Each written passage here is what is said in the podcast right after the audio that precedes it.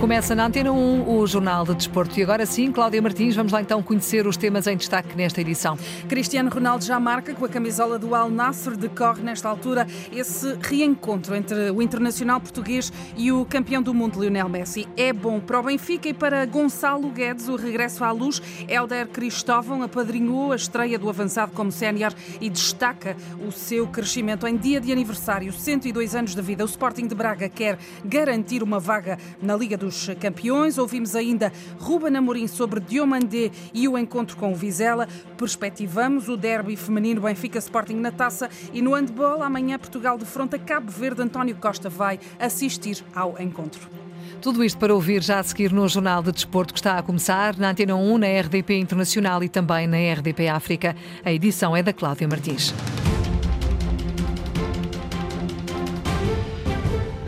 Já vamos a Gonçalo Guedes e a esse provável regresso à luz para já e porque está a acontecer no momento essa última dança entre Cristiano Ronaldo e Lionel Messi. Há quem diga que em vez de ser uma última dança pode ser um primeiro ato de uma peça que ainda está para vir. Estão a jogar desde as 5 da tarde os dois astros, Cristiano Ronaldo pelo Al Nassr, a sua nova equipa, e Lionel Messi com o galáctico Paris Saint-Germain. Vamos saber mais deste encontro com a reportagem em direto do jornalista Fernando Eurico. Ele tem seguido atentamente este este desafio? O número e o nome são os mesmos na camisola, a diferença é que hoje CR7 vestiu de azul claro. Ronaldo está a fazer a estreia no futebol saudita, no amigável entre o misto dos melhores do Al Nassr e do Al Hilal, frente ao Paris Saint-Germain, e já deixou os promotores do evento em aplausos. Dois golos na primeira parte, um de pontapé de penalti que deixou os adeptos a gritarem sim, outro num duelo aéreo ganho a Sérgio Ramos. Os parisienses vieram na máxima força. Messi, o melhor do último campeonato do mundo, marcou o primeiro do desafio numa saída ingênua do guardião saudita depois de um passe magistral de Neymar. Entretanto, Bernat foi expulso no PSG. Ainda assim, Marquinhos fez o segundo da equipa de França e logo a seguir Neymar falhou um pontapé de penalti antes do capitão de Portugal fixar o resultado em tempo de intervalo em 2 a 2. No misto saudita começaram dois velhos conhecidos também do futebol português, Abubacar, ex-Porto, Italisca, ex-Benfica. No PSG, Renato Sanches foi o único português titular eh, na partida, mas entretanto, na segunda parte, que já decorre com quase 15 minutos, Vitinha e Danilo Pereira são opções na equipa do Paris Saint-Germain. O resultado também já se alterou, Cláudia. 3 a 3 nesta altura. Kylian Mbappé fez o terceiro do Paris Saint-Germain, mas há momentos o sul-coreano Yang Yun-so fez o 3 a 3 para o misto saudita em Riad, nesta que é considerada então a última dança provável entre os reis do futebol das duas últimas décadas. Entretanto, vamos atualizar esse resultado porque uh, creio, Fernando, que é entretanto, marca, é isso mesmo, marca, Mbappé, não é? É a marca Mbappé de pontapé de penalti e, portanto, está em 3 para o misto saudita uh, entre Al Hilal e Al Al-Nasser 4 para o Paris Saint-Germain, precisamente de pontapé de penalti aos 11 metros, Mbappé a bizar na partida. Falta meia hora para os 90 eh, e por isso vamos eh, naturalmente acompanhar esse encontro, se eventualmente houver alterações no, marcador. A estreia oficial de Cristiano Ronaldo com a camisola do Al Nassr, recorde, está marcada já para domingo, dia 22, na recepção ao Al Etifak, ronda 14 do Campeonato Saudita. Ronaldo eh, regressa à competição depois de cumprir esses dois jogos de castigo que trouxe de Inglaterra. Vem mais maduro, mais capaz, mas com a qualidade que em 2016 o fez sair da luz para o Parque dos Príncipes. Gonçalo Guedes é pretensão do Benfica neste mercado de inverno e diz o treinador que o lançou como sénior que o dianteiro se aprimorou. Mais maduro, mas, mas que mantém, mantém os mesmos atributos. Eu vejo o jogo do Gonçalo e, e vejo muito, muito muito daquilo que foi, foi o Gonçalo no Benfica, ou seja, com mais maturidade, com mais acerto, com menos perdas de bola, mas o estilo de jogo não se alterou em quase nada. Uh, continuo a vê-lo com grande, com grande abnegação no trabalho, com grande ligação um, com os seus colegas e, muito forte no, último terço na procura da baliza. Gonçalo Guedes pode estar de volta ao Benfica por empréstimo do uh, Wolverhampton, onde tem jogado pouco. Já sabe, aliás, que não entra nas contas do treinador uh, Julian Lopetegui. Helder Cristóvão considera que este regresso é positivo, quer para o Benfica, quer também para o avançado português, agora com 26 anos. O regresso é, é benéfico, sem dúvida, para os dois. O Gonçalo é um jogador que pode, pode fazer as três, as três posições à frente, preferencialmente da esquerda para dentro, É um jogador que tem uma potência, potência física, explosão e de remate uh, muito forte e que poderia fazer o que tem faltado ao Benfica em termos de, de procura de golo através do lado esquerdo, deixando o corredor muito para, para Grimaldo o João Mário não é um jogador com, com grande finalização. Em sentido contrário, da frente de ataque do Benfica vai sair Henrique Araújo, vai ser emprestado até ao final da época ao eh, Watford. Helder Cristóvão esteve largos anos ligado à formação do Benfica e concorda que esta saída vai fazer bem ao jovem madeirense. É melhor do que o estado atual. E acho que o Benfica está a tentar pôr uma cláusula de, de jogo obrigatório, ou de mínimo de jogos obrigatórios, para poder que o Henrique também faça, faça esse seu crescimento. Estando, estando tapado na primeira equipa, sendo uma equipa B que já não tem uh, a competitividade que ele precisa neste momento, o que o Benfica entende que ele, que ele precisa, e nós todos entendemos, e vemos que está ali um jogador diferenciado em termos de, de finalização, uh, o empréstimo será sempre benéfico. Num campeonato difícil, num campeonato que o vai fazer crescer, para depois estar, estar preparado para, para o regresso.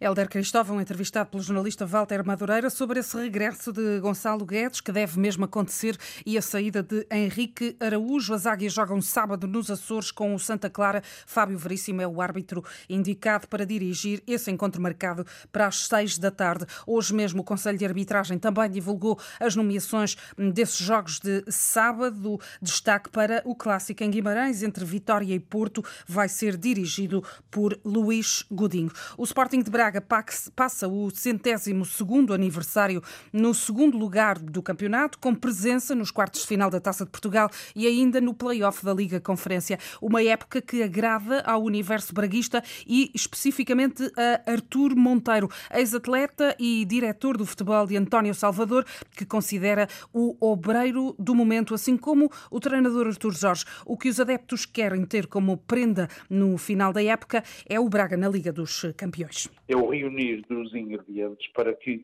o nosso clube eh, seja hoje um clube com, com, já com um estatuto e com uma identidade muito própria e, eh, e, que nos leva a pensar e a desejar que, de facto, o Sporting Clube Braga eh, faça o, alcance este ano a Champions League, mas depois que repita ao longo dos anos, porque estruturalmente o Sporting Clube Braga eh, eh, dá-nos essa prenda, dá-nos essa, essa, essa alegria, que é de ser um clube que vai lutar por.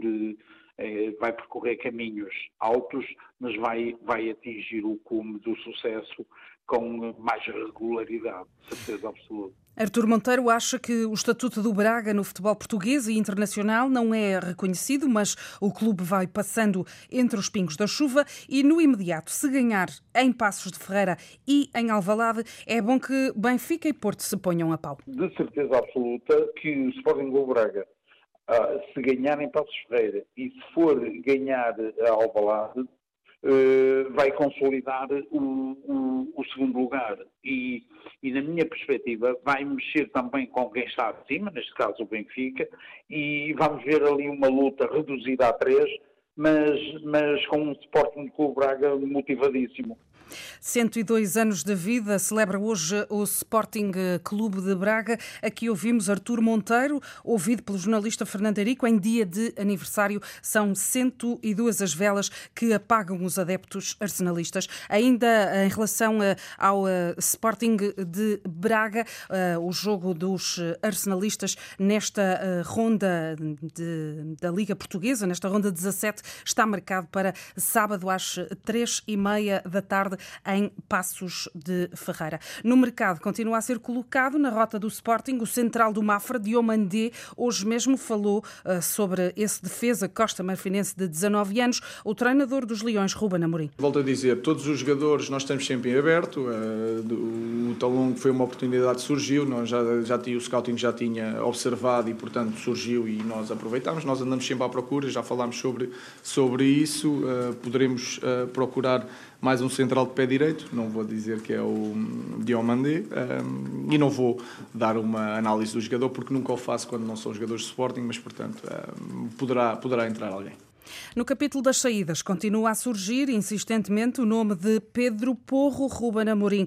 É assertivo. Eu não posso garantir nada, não parece que saia para sair uh, neste momento um, tem que sair pela cláusula e esse é o conhecimento que eu tenho. Portanto, ou, ou, ou, existe um clube que bata a cláusula e que o Porro queira sair, ou então não, não vai sair uh, em janeiro.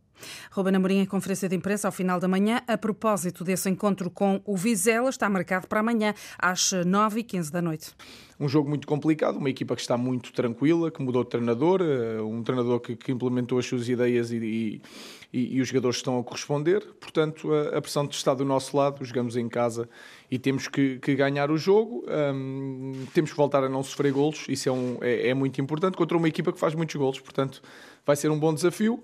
Uh, mas estamos preparados para, para, o jogo. Se virem amarelo, Pedro Porro, Nuno Santos e também Seba Coates falham a recepção ao uh, Sporting de Braga na ronda 18, a primeira da segunda volta. Amorim rejeita poupanças. A única baixa na equipa leonina é Daniel Bragança, continua a recuperar de lesão. É um Sporting à procura de regressar às vitórias depois do empate no derby e da derrota com o Marítimo. O Vizela é o oitavo classificado, vem de três vitórias nos últimos cinco jogos na Liga e Manuel Tulipa assume o que quer em Alvalade. Nós não, não preparamos jogos para perder. Uh, queremos ter sucesso nas ações que vamos procurar fazer e o sucesso vai depender muito daquilo que é a nossa atitude, daquilo que, que é a nossa entreajuda, da forma como não cedemos espaço ao, ao adversário e da forma quando recuperamos a bola ou, ou a bola uh, sair de, de, nós, estejamos preparados também para atacar.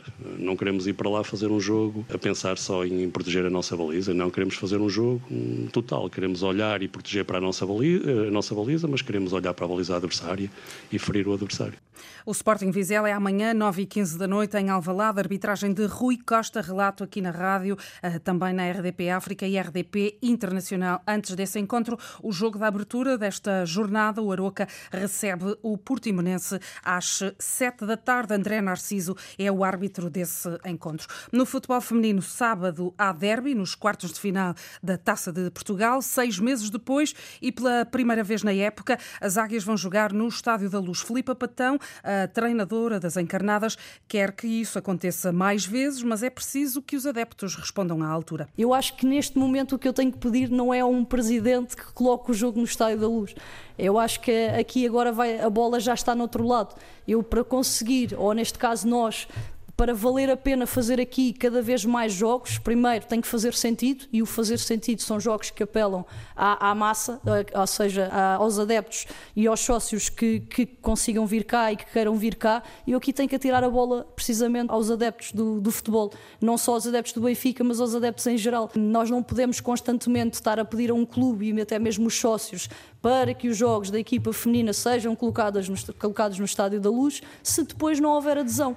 O Sporting é o atual detentor do troféu, vai defender esta presença na Taça de Portugal deste ano em pleno Estádio da Luz. Mariana Cabral é a treinadora leonina. Eu acho que no Sporting eh, todos os jogos são jogos para ganhar e é assim que nós encaramos os jogos em todas as competições. Um, na época passada também ninguém acreditava em nós e acho que demos uma, uma resposta adequada e esta época daremos também uma resposta adequada. Todas as competições, independentemente de estarem difíceis ou não, e nós sabemos que o campeonato está difícil, iremos lutar por elas até ao fim. Neste caso, na Taça de Portugal, uh, somos as, as detentoras do, do, troféu e o nosso objetivo uh, para já é ultrapassar os quartos de final. Uh, há muitas equipas de qualidade nos quartos de final, fizemos um percurso para chegar aqui e ainda falta, ainda falta bastante tempo para para chegarmos até ao fim. Portanto, um jogo de cada vez, com paciência, com calma.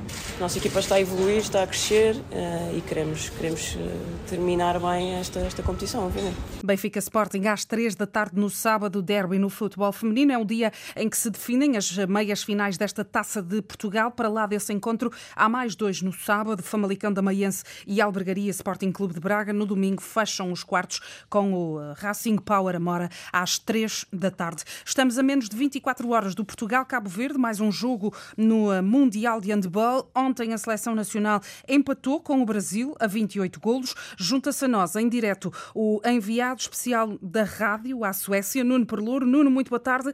O que é que nos podes dizer sobre a equipa portuguesa? Olá, Cláudia, boa tarde. Depois do empate frente ao Brasil, só há um caminho para a seleção nacional chegar aos quartos de final do Mundial. É ganhar os dois jogos que faltam na main round, a começar já amanhã frente a Cabo Verde. Os guarda-redes de Portugal têm estado em bom plano. Conversei com Manuel Gaspar há pouco, que revelou a ambição da equipa. Em Cabo Verde, grande parte dos jogadores jogam em Portugal, são jogadores que nós conhecemos e muitos são das mesmas equipas que, que, os nossos colegas, mas isso não implica nada, nós queremos a vitória, nós queremos os dois pontos, queremos acabar o meio possivelmente nos quartos de final e para conseguirmos isso temos de ganhar a toda a gente. Ora, Portugal vai defrontar Cabo Verde. Também estive no hotel da seleção cabo-verdiana e o capitão Paulo Moreno afirmou que vai ser um jogo muito difícil, mas acredita na valia da equipa. Nós sabemos perfeitamente que eles estão um patamar acima de nós, né? mas isso não quer dizer nada. Nós somos muito guerreiros, eh, temos mostrado, aliás, acho eu, um bom handball, um bom espírito de, de combate, né? de luta até ao final. E é isso que vamos tentar continuar a mostrar: um bom handball e, e a luta durante o jogo todo. Portugal-Cabo Verde, o jogo da lusofonia no Mundial de Handball, começa amanhã às duas e meia da tarde, hora de Portugal continental. Nuno Perlour, a partir de Gotemburgo, ele acompanha a par e passo a seleção portuguesa neste Mundial. O jogo de amanhã vai ter a presença do Primeiro-Ministro António Costa em Gotemburgo para acompanhar o desempenho da seleção portuguesa frente a Cabo Verde. E fechamos este jornal, Fernando Eurico, com um último olhar sobre esse particular que decorre em Riad. Com Ronaldo e Messi eh, já fora do relevado, jogaram cerca de uma hora cada um. O resultado mantém-se misto saudita 3, Paris Saint-Germain 4. Faltam menos de 20 minutos para o final do encontro. O Jornal de Desporto termina por aqui com a edição de Cláudia Martins. Está de regresso amanhã, sempre às seis e meia e sempre quiser em desporto.rtp.pt.